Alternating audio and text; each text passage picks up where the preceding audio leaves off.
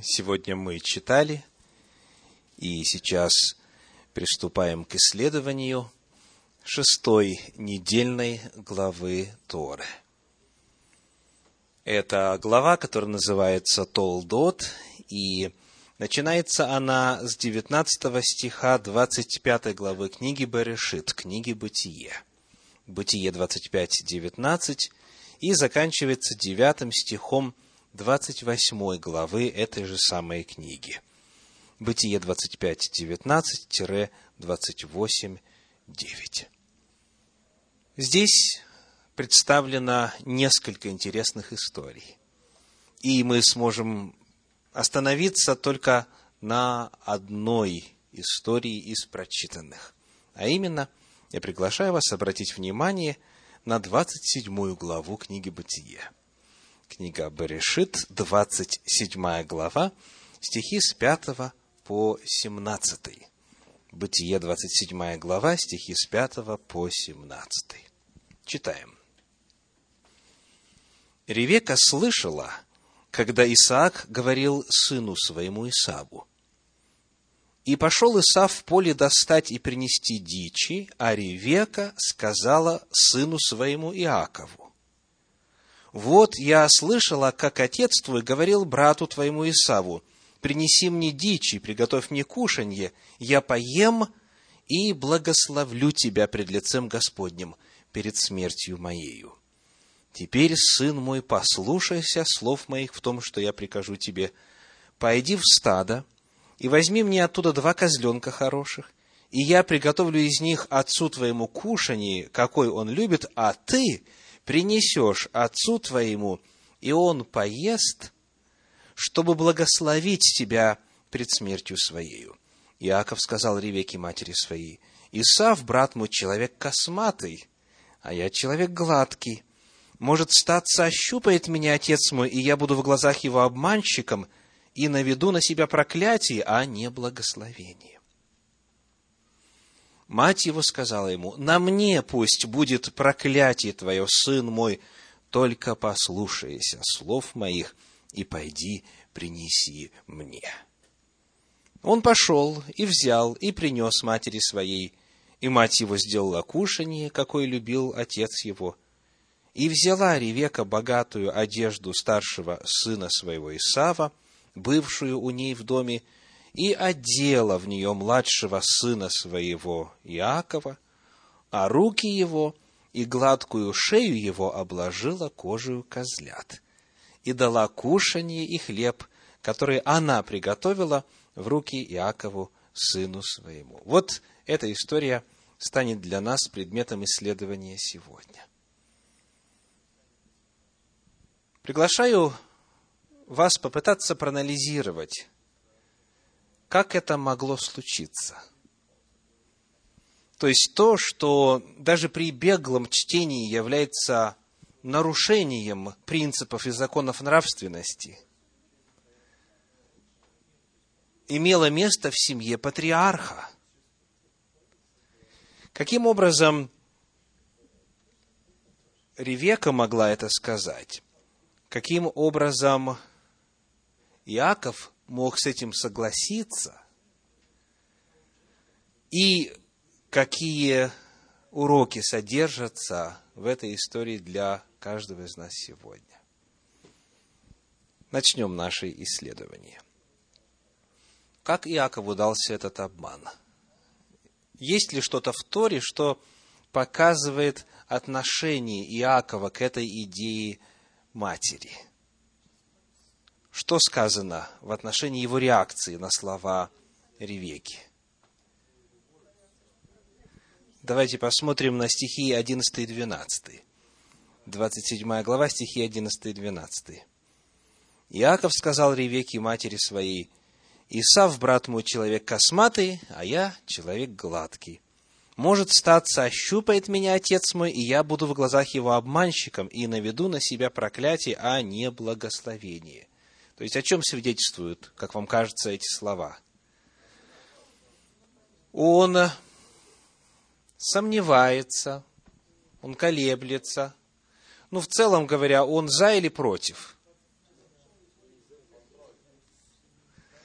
Скорее всего, он негативно оценивает это, потому что он понимает, что последствия могут быть прямо противоположными, правда? Не а проклятие получу. То есть, если мы смотрим на слова Иакова, он пытается матери показать, что затея это нехорошая, потому что опасность слишком велика. Итак, это прямое указание в тексте Торы на реакцию сына в ответ на слова матери. Давайте теперь подходим, попытаемся применить подход рентгеновских лучей. Попытаемся вчитаться, вглядеться, всмотреться, вслушаться в текст и увидеть некоторые намеки, которые проявляются при пристальном исследовании. Намеки о том, какой же была реакция Иакова, как он относился ко всей этой затее. Обращаюсь к книге, которая в иудаизме получила широкое распространение, называется книга Гактав в Гакабала. На 12 стих 27 главы книги Берешит предлагает следующее истолкование. На стих, который в синодальном переводе звучит так. «Может статься, ощупает меня Отец мой». «Может статься» ощупает меня Отец мой. Вот что сказано в этом труде. Выражение «как бы не» Тора употребляет тогда, когда говорящий не желает, чтобы случилось то, о чем он говорит. Например, Берешит 3.22, Бытие 3.22. А теперь как бы не протянул он руку свою и не взял бы также плодов древа жизни. Кто эти слова сказал? Бог сказал, Всевышний сказал в отношении Адама. Как бы не произошло. Выражение нежелания. Дальше цитирую по книге. 42 глава книги Бытие, 4 стих. Как бы не случилось с ним несчастье. О ком идет речь? о самом младшем сыне Иакова, о Вениамине, которого патриарх не хочет отпустить в Египет вместе со старшими братьями. Однако, дальше пишет автор книги Гактав в Кабала, однако из того, что Иаков сказал, может быть, дотронется мой отец до меня – видно, что ему очень не хотелось действовать вопреки воле отца, а более по душе ему было бы предоставить событиям идти своим ходом, чтобы отец благословил его, когда захочет благословить. Более того, Иаков в глубине души даже надеялся, даже ждал, считает автор этого комментария, что все его старания не увенчаются успехом, и именно поэтому сказал, может быть, улай на иврите, дотронется мой отец до меня. Ведь слово «улай» как раз выражает надежду говорящего на то, что то, о чем он говорит, сбудется. Например, книга Берешит, 32 глава, 21 стих. Берешит 32, 21 может быть, он примет меня благосклонно. Приводится пример из жизни патриарха, где используется точно такая же конструкция в оригинале. Итак, исходя из анализа вот этого слова, этой фразы «может быть, отец меня ощупает», исходя из того, как эта фраза используется в других местах, этот комментарий говорит о том, что Иаков здесь выражает свое желание, чтобы отец его ощупал. И чтобы таким образом это не состоялось. Точно так же, как сказано, может быть, он примет меня благосклонно в 32 главе 21 стихе. Есть еще один намек, который указывают комментаторы Торы, не только в словах, но и во всем поведении. Иаков в тот момент проявляет свое нежелание исполнить то, что возлагает на него его мать. На это тоже обращает внимание автор цитируемого уже комментария Гактав в Гакабала, сравнивая, как подает Иаков еду своему отцу с тем, как делает это Авраам, угощая своих гостей, и с тем, как сама Ривка в свое время дает напиться совершенно незнакомому человеку и даже его верблюдам. Вот о чем идет речь. 27 глава, 14 стих. Посмотрите, что говорит. 27, 14. Он пошел и взял и принес матери своей. Вот так описываются действия Иакова. Он пошел и взял и принес матери своей. Нет никакого сомнения, пишет комментарий, в том, что благословение отца было крайне желанным для Иакова. И когда он увидел, что времени остается крайне мало, Исав вот-вот вернется с охоты, приготовит вкусные кушанья и подаст отцу. Ему следовало бы поторопиться. Иакову, то бишь. Наподобие того, как делал Авраам. И вот идет ряд цитат. Он побежал им навстречу. И поспешил Авраам в шатер к Саре и сказал ей, поторопись. И к скоту побежал Авраам, взял теленка и поспешил приготовить его – это все описано в книге Берешит, в книге Бытие, в 18 главе, стихи 2, 6 и 7. Или как Елиезер, и сказано, побежал раб навстречу, Бытие 24, 17. Или как Ривка сама, мать Якова, сказано, и быстро спустила кувшин свой на руку и напоила его, и быстро опорожнила кувшин свой в корыто – 24 глава стихи 18 и 20. Также и здесь можно было бы ожидать, продолжает комментарий, что будет сказано, что «И побежал, и вернулся к своей матери». Однако в действительности написано всего три слова «и пошел, взял и вернулся». Это, делает вывод комментарий, указывает на то, что Яков не проявил никакого усердства, только сердце его принудило его исполнить волю матери. Второй намек, таким образом, содержится в том, как Яков исполняет слова своей матери. В сравнении с тем, что сказано в отношении других патриархов, всего этого родства, что они спешили в выполнении того, что считали правильным – он не торопится. И это контраст со всеми другими. Далее. Мудрецы Торы издревле видели в словах Пятикнижья выражение нежелания Иакова подчиниться приказу матери. В Мидраше, Мидраш Берешит Раба, раздел 65, сказано, «И пошел взял и принес, и дальше комментарий, против воли, принуждаемый матерью, весь в слезах. Вот так вот в иудейской традиции описывается состояние Иакова, когда он делает то, с чем не соглашается. Цитирую дальше комментарий Равина Ицхака Зильбера – когда Яков по настоянию матери пошел, чтобы обманом получить благословение отца, он старался врать поменьше.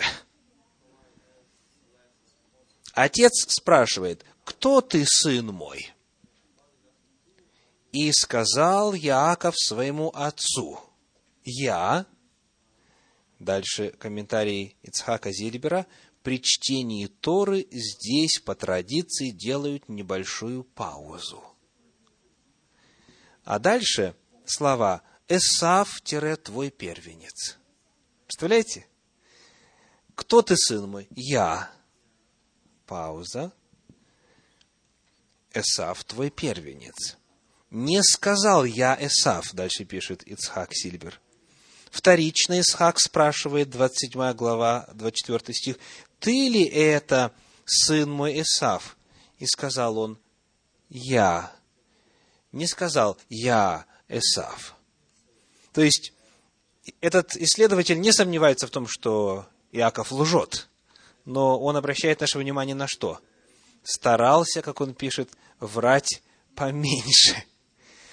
То есть, все это и прямые указания Торы об отношении Иакова к тому, что мать предлагает сделать, и указанные нами намеки, которые становятся понятными при пристальном сравнении используемых фраз с тем, что говорится в Торе в иных местах на эту тему, показывают, что это было противно его душе. Он не желал этого делать. Ведь вы помните, как он назван по синодальному переводу в 25 главе книги Берешит? Каким был Иаков. У нас сказано, был человек кроткий. Давайте проверим. Синодальный перевод, Бытие, 25 глава, стих 27. Дети выросли, и стал Исав человеком искусным в звероловстве, человеком полей, а Яков человеком кротким, живущим в шатрах. Вот это слово «кроткий» очень интересно в оригинале. В подлиннике встречается фраза «иш», «муж», и дальше слово «там». «Иш», «там». «Там» дословно переводится как «целостный». Это же самое слово используется в книге Иова – для описания Иова. Давайте вспомним, как это звучит. Книга Иова, первая глава, описывает духовно-нравственное состояние этого патриарха. Первый стих, Иова 1.1. «Был человек в земле Уц, имя его Иов, и был человек этот, кто помнит, что написано, непорочен». Вот это слово. Там – целостный. Так вот, потому комментаторы считают, что здесь это дело обмана очень трудно досталось Иакову. Тем не менее, тем не менее, он это сделал. Для того, чтобы чуть глубже понять всю психологическую динамику того, что происходило там, давайте выясним возраст Иакова в это время. Сколько ему было лет? Во-первых, исходя из самого контекста повествования, приглашаю вас посмотреть на конец 26 главы, Бытие 26 глава, стихи 34 и 35. «И был Исав сорока лет, и взял себе в жены и Игудифу, дочь Бера Хитиянина, и Васимафу, дочь Елона Хитиянина, и они были в тягость Исааку и Ревеке.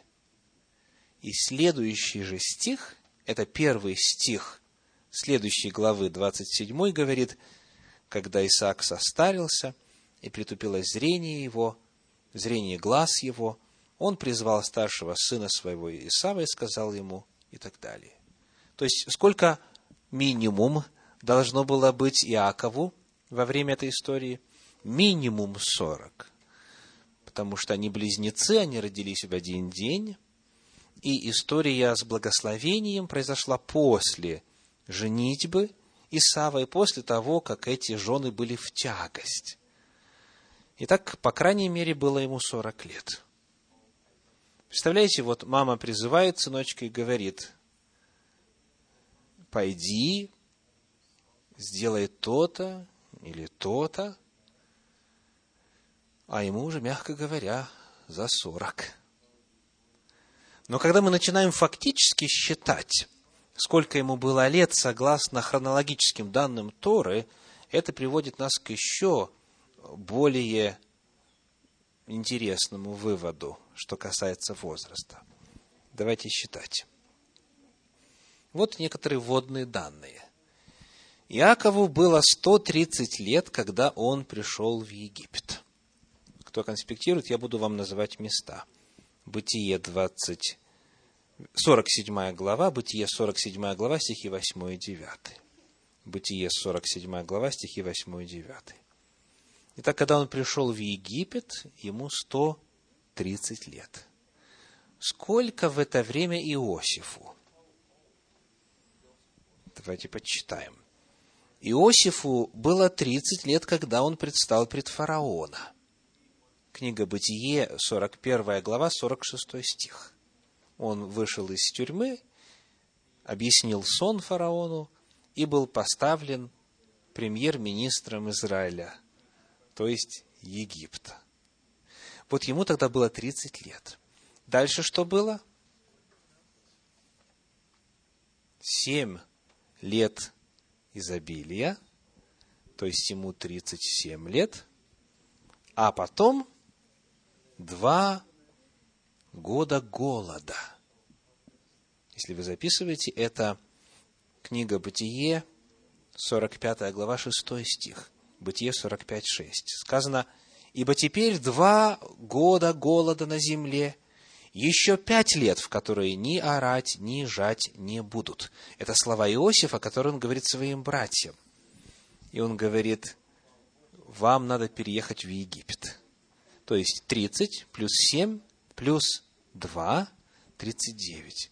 То есть, когда прошло 9 лет с момента возвышения Иосифа в земле египетской, отец приезжает в Египет. Итак, в то время, когда Иакову 130, Иосифу 39.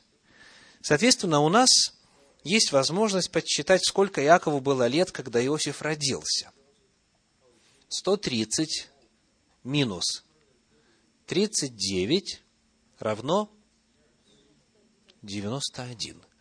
Итак, Иакову был 91 год, когда родился Иосиф. Теперь, помните ли вы, сколько лет Иаков прожил у Лавана? 20 лет.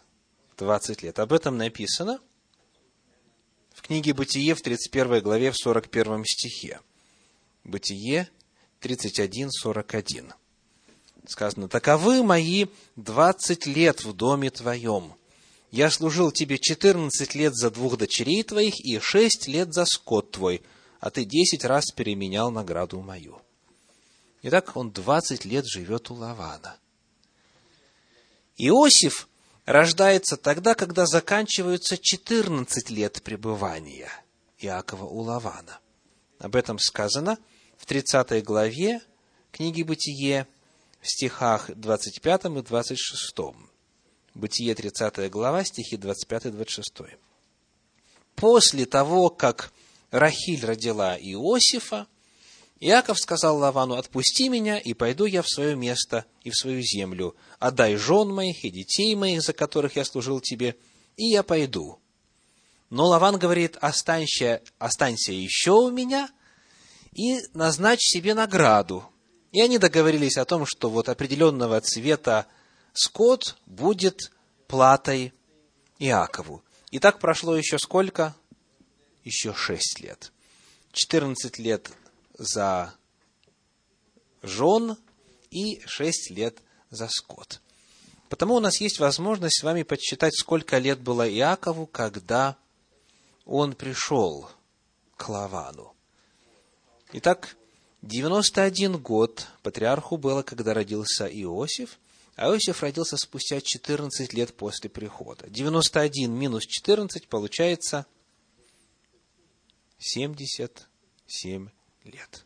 77 лет. Вот столько было патриарху, когда он пришел к Лавану. Представляете? 77 лет. И вот в этом возрасте находясь, он услышал из уст матери следующие слова. 27 глава книги Бытие, 8 стих. «Теперь, сын мой, послушайся слов моих в том, что я...» Помните, какое слово дальше? «Прикажу тебе, ни больше, ни меньше». И в подлиннике тот же самый глагол. Еще раз, 27.8. «Теперь, сын мой, послушайся слов моих в том, что я прикажу тебе». Вот такая мама. Приказывает своему сыну, которому уже 77 лет, извините. К сожалению, и до сих пор встречаются подобные родители, которые продолжают управлять своими детьми которым уже десятки, десятки, десятки лет опыта жизненного. То есть, они готовы до гробовой доски управлять жизнью своих детей, ибо считают их своей собственностью, ибо считают их неразумными, маленькими младенцами там, и так далее, и так далее. Итак, вот такой интересный феномен. И тот факт, что Иаков все-таки послушался, свидетельствует о том, что она его долгие годы тренировала, беспрекословно повиноваться. То есть она не воспитывала в нем самостоятельность, она не воспитывала зрелого человека, который был бы в состоянии принимать решения на основе анализа, на основе воли Божьей и самостоятельно. Она ожидала, что он будет повиноваться ее приказам, приказаниям. Это подводит нас с вами к следующей части сегодняшнего исследования, а именно психологические предпосылки вот всего того, что произошло, и оценка. Психологические предпосылки и оценка этого эпизода из жизни патриархов. Как вы думаете, что было вот такой главной психологической подоплекой того, как вообще развивались взаимоотношения между родителями и детьми в этой семье? Что сразу бросается в глаза о том, как родители относились к детям и, соответственно, как дети отражали это отношение на родителей. Какая особенность? Давайте читать. Книга Берешит, 25 глава, стихи с 24 по 28. Бытие, 25 глава, стихи с 24 по 28. «И настало время родить ей, и вот близнецы в утробе ее. Первый вышел красный, весь как кожа, косматый. И нарекли имя ему Исав. Потом вышел брат его, держась рукою свою запятую Исава, и наречено ему имя Иаков. Исаак же был шестидесяти лет, когда они родились. Дети выросли. И стал Исав человеком искусным в звероловстве, человеком полей, а Иаков человеком кротким, живущим в шатрах. Исаак любил Исава, потому что дичь его была по вкусу его, а Ревека любила Иакова. Итак, какой феномен описывает взаимоотношения родителей и детей? В семье у родителей были свои любимчики. Он, отец, любил старшего, она, мать, любила младшего. И в отрывочке, который мы с вами сегодня изучаем, это тоже отражено в 27 главе. Пятый стих. 27 глава, 5 стих. «Ревека слышала, как Исаак говорил сыну своему Исаву».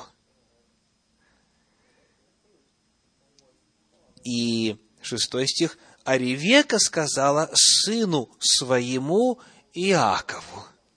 Правда интересно? Да. То есть, первая проблема и первый очень важный фактор, который необходимо упомянуть в оценке психологических предпосылок того, что произошло в этом эпизоде, это то, что была проблема любимчиков в семье. Послушайте, как взаимоотношения между родителями и детьми в этой семье описывает Елена Уайт в книге «Патриархи и пророки». Став взрослым, Исав привык исполнять все свои желания, и все его интересы сосредотачивались на настоящем. Не терпящий ограничений, он любил дикие охотничьи погони и рано решил стать охотником. Однако он был любимцем отца, спокойного, миролюбимого пастыря, привлекала к себе смелость и сила старшего сына, который, бесстрашно бродя по горам и пустынным местам, возвращался домой с дичью для отца и рассказывал ему захватывающие истории своей полной приключений жизни. Очень интересно, если вы слушали внимательно чтение Торы в классическом иудейском переводе Санчина, то там в описании причины любви Исаака к Исаву мысль выражена не так, как в синодальном переводе. Кто обратил внимание? У нас сказано в 25 главе о причине любви так. Бытие, 25 глава, 28 стих. Исаак любил Исава, потому что... Почему? Что сказано? Потому что сказано, дичь его была по вкусу его. А вот в иудейском переводе сказано так. Какой это у нас стих?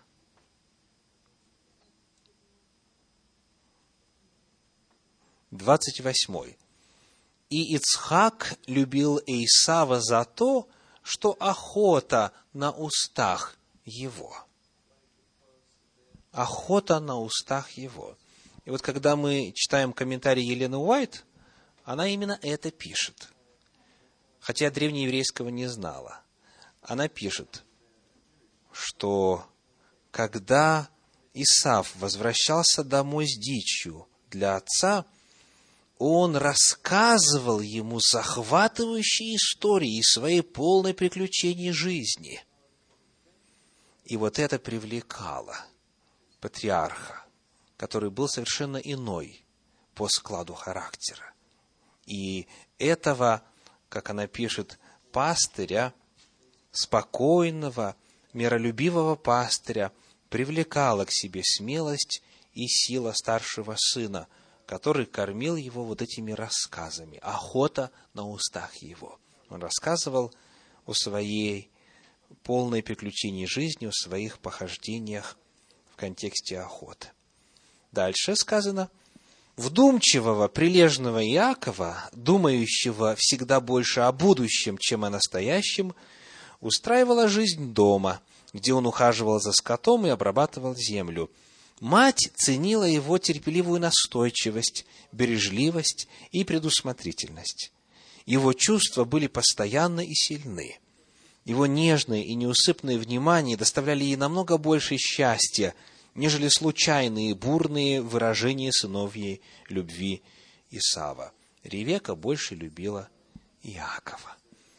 Итак, здесь в прочитанном комментарии описываются причины, по которым один любил одного, а другой родитель любил другого.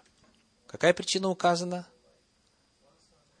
Они были противоположностью друг другу. То есть Исаак любил Исава, потому что тот был на него не похож, и отцу как раз-таки не доставало вот этих вот черт характера. Ну, а мать, соответственно, любила Иакова, потому что он был послушен, покладист, в отличие от нее – и вот очень интересно об этом пишет психолог, исследователь Торы, иудей Генри Каган.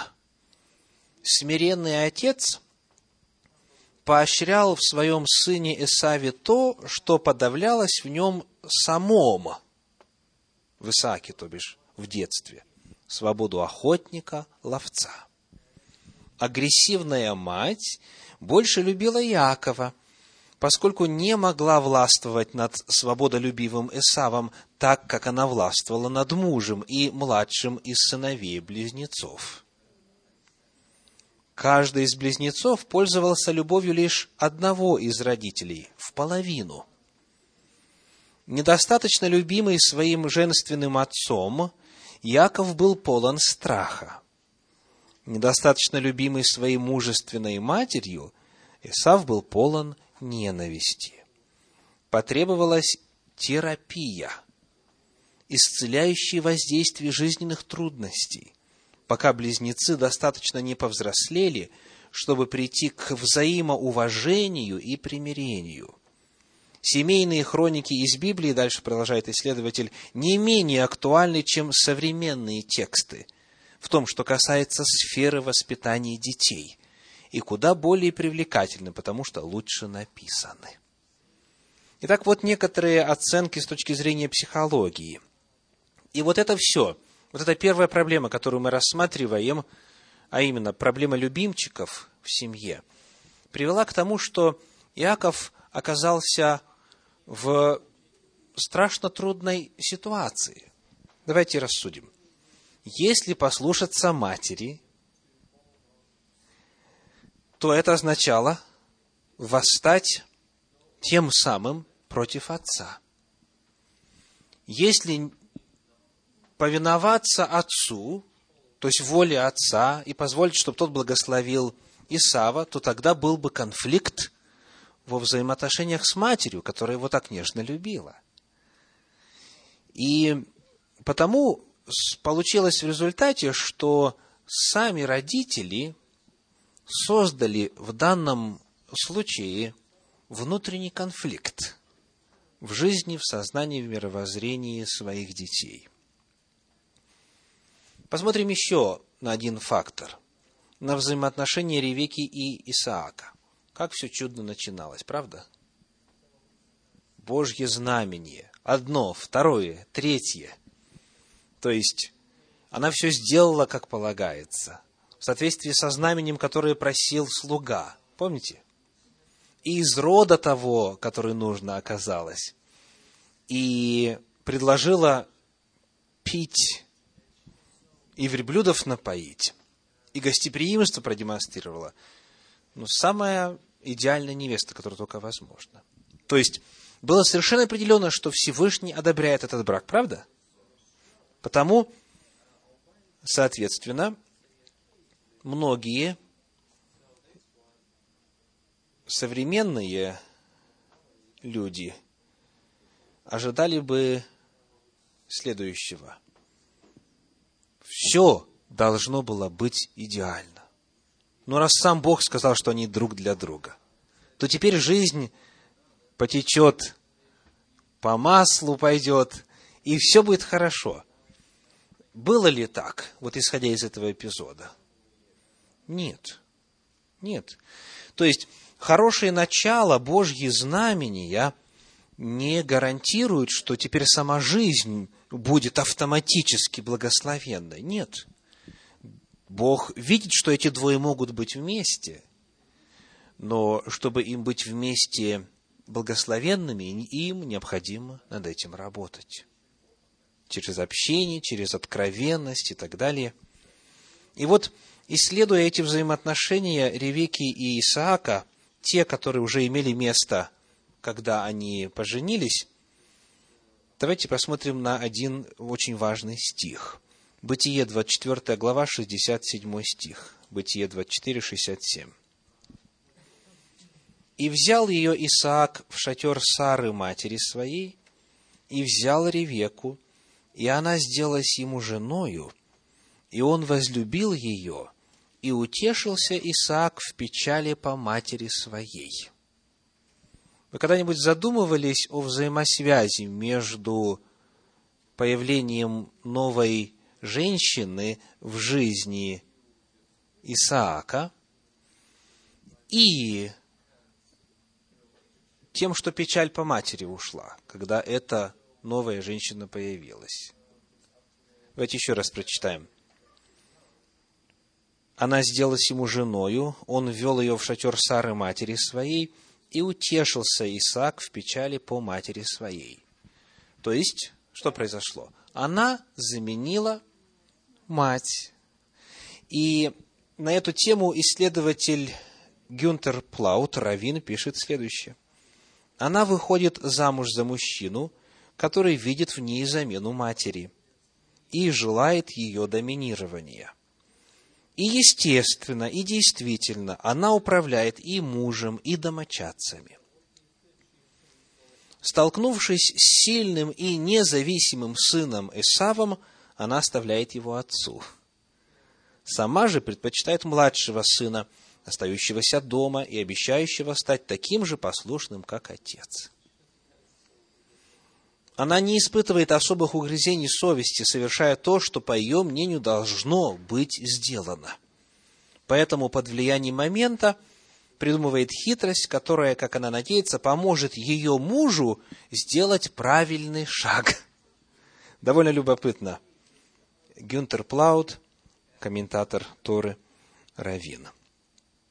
И эту черту можно проследить несколько раз в описании взаимоотношений Ревеки и Исаака, вот именно ее доминирующее положение, и она довольно умело пользуется способами, которые у нее есть. Посмотрите на 29 стих 26 главы книги Бытия. Бытие 26-29. Нет, нас интересует последний стих 27 главы. Бытие 27-46. Не последний 26, а последний 27 главы. Бытие 27-46. «И сказала Ревека Исааку, я жизни не рада от дочерей хитейских. Если Иаков возьмет жену из дочерей хитейских, каковы эти, из дочерей этой земли, то к чему мне и жить, и жизнь? Вот такое, такое на проблему ставит. Говорит, что она не рада жизни дочерей хитейских. Вдруг Иаков тоже женится, как Исав, да, на местной девушке. Для чего она это говорит? Потому что перед этим она уже сказала своему сыну Иакову, 43 стих, «И теперь, сын мой, послушайся слов моих, встань, беги к Лавану, брату моему, в Харан, и поживи у него несколько времени, пока утолится ярость брата твоего. То есть у нее уже есть идея, она знает, что правильно было бы сделать, уже сыну своему сказала, что надо делать, но теперь надо же организовать, чтобы отец то же самое сделал, что она уже решила. Да? И потому она говорит, вот посуди, смотри, что сейчас может произойти. Вот вдруг женится на хитиянке, и тогда нам вообще будет трудно жить. И вот она ему это говорит, и Исаак реагирует правильно. 28 глава, 1 стих. «И призвал Исаак Иакова, и благословил его, и заповедал ему, и сказал, «Не бери себе жены из дочерей ханаанских». Второй стих. «Встань, пойди в Месопотамию, в дом Вафуила, отца матери твоей, и возьми себе жену оттуда, из дочерей Лавана, брата матери твоей». И так далее. То есть, кто управляет семьей? Ответ очевиден. Итак, этот вот фактор тоже стал одним из элементов именно некоторые нездоровые черты взаимоотношений Ревеки и Исаака – которые сыграли свою роль в том, что произошло в исследуемом отрывке. Ну и последний момент – конфликт Иакова. Конфликт Иакова, внутренний его конфликт. Мы знаем заповедь, пятую заповедь. Хоть тогда закона еще не было в записанном виде, как нам известно. Пятая заповедь говорит, почитай отца твоего и мать твою. И эта пятая заповедь всегда существовала, потому что закон всегда существовал. Он только был записан в определенное время, но про Авраама, в частности, сказано, Бытие 26 глава 5 стих, Авраам соблюдал повеления мои, говорит Господь, уставы мои и законы мои, да, Бытие 26.5. То есть, законы были. Так вот, с одной стороны, есть вот эта вот заповедь, да, «Почитай отца твоего и мать твою, чтобы продлились дни твои на земле, которую Господь Бог твой дает тебе». Записано в 20 главе книги Исход, в 12 главе. И ему потому хочется матери повиноваться. Это правильно. Так ведь? Это правильно. Заповедь есть такая. Повиноваться, почитать. Вместе с тем, то, что мать ему говорит сделать, то, что она приказывает ему сделать, это неправильно. И вот появляется этот внутренний конфликт. Конфликт чего? Конфликт авторитетов. Конфликт авторитетов. Есть мать, уже авторитетная по заповеди, вдвойне авторитетная по характеру и жизни, и с другой стороны есть Бог, который говорит, не лги, не обманывай, есть понятие нравственности и так далее. Вот как эту дилемму описывает исследователь Гирш. Если мы попытаемся понять поступки трех главных персонажей этой семейной драмы, то нам станут совершенно ясны и понятны поступки Иакова. С самого начала мать призывает к его, мать взывает к его сыновнему долгу подчиняться ей безоглядно. Восьмой стих. Тогда, когда она говорит, я тебе приказываю. Она не считает, что он совершит этот поступок ради корысти. В действительности она предполагает, что он будет противиться этому и, пользуясь материнской властью, напоминает ему о сыновнем долге подчиняться приказам матери. Она прерывает его возражения. Она готова взять на себя ответственность за любую несправедливость или другие негативные последствия, которые могут стать результатом осуществления ее плана. Все, что от него требуется, это подчиниться ей. Следовательно, что бы ни совершил Иаков, все делалось из послушания приказам матери. И вот теперь очень важная оценка с точки зрения иудаизма. И в вину ему, в вину Якову, ставится только одно.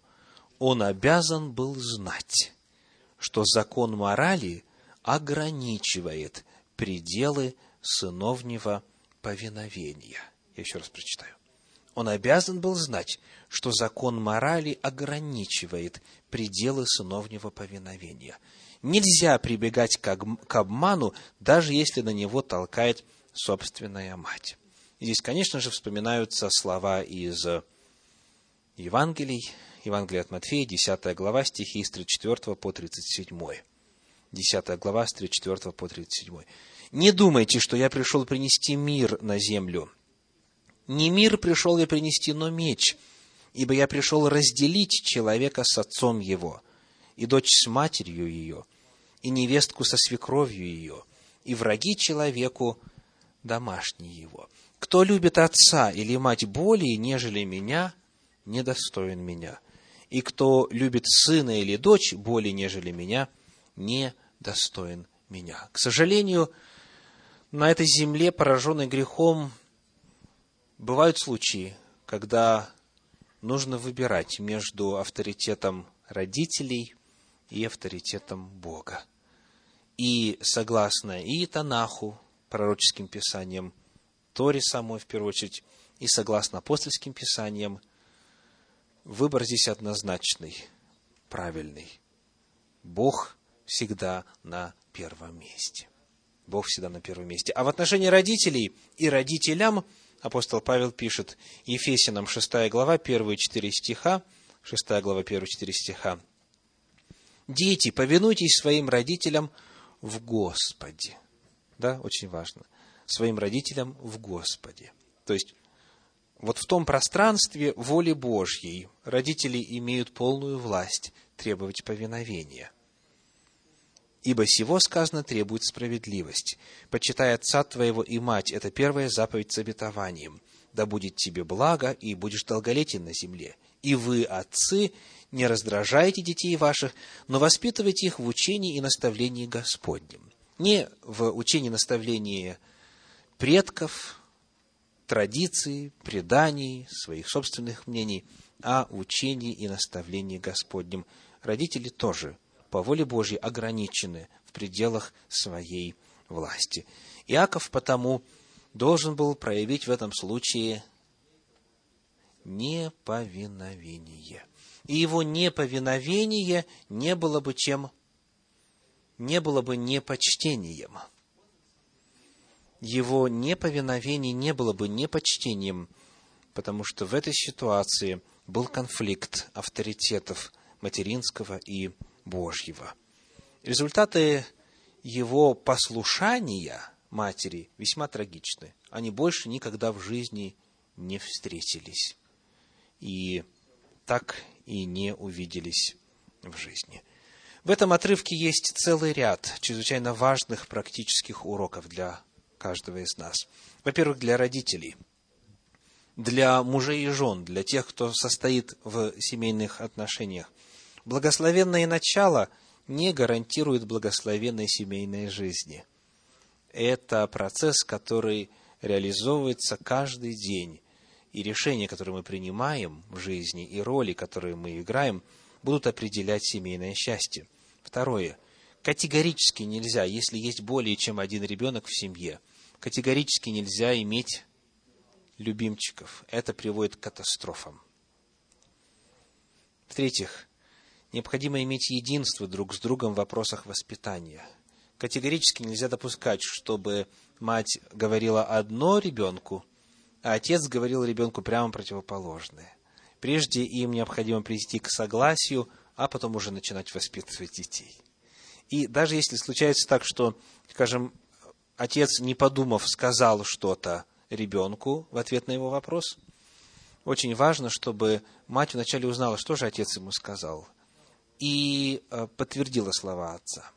Им нужно быть едиными и единым фронтом действовать. А потом уже можно было бы разобрать, рассудить, правильно ли отец сказал или нет. То же самое верно и наоборот. Иметь единство друг с другом в вопросах воспитания. В-четвертых, ответственность за грехи детей возлагается на родителей, если дети поступают по воле родителей. Помните ее слова? «На тебе будет или точнее на мне, будет она, говорит, проклятие твое. Но на самом деле проклятие было и на ней, и на нем. Изучение жизни Якова показывает, что вся жизнь его была наполнена горем. Одно за другим, одно за другим. Потому, если родители наставляют детей неправильно, то и дети страдают, и сами родители страдают. Грех удваивается. Для детей тоже очень важные уроки здесь. Повиноваться своим родителям, почитать их, уважать их, но помнить, что если, не дай Бог, появится вот такое время, когда мать говорит одно, а Бог другое, либо же отец говорит одно, а священное писание говорит другое, нужно, оставаясь в почтении, тем не менее поступить так, как говорит Господь. Есть и иные очень важные уроки, которые по ходу, как я видел по вашим глазам, вы извлекали из этого повествования. Да благословит Господь каждого из нас жить по воле Божьей и применять в том числе и сегодняшние уроки истории. Аминь.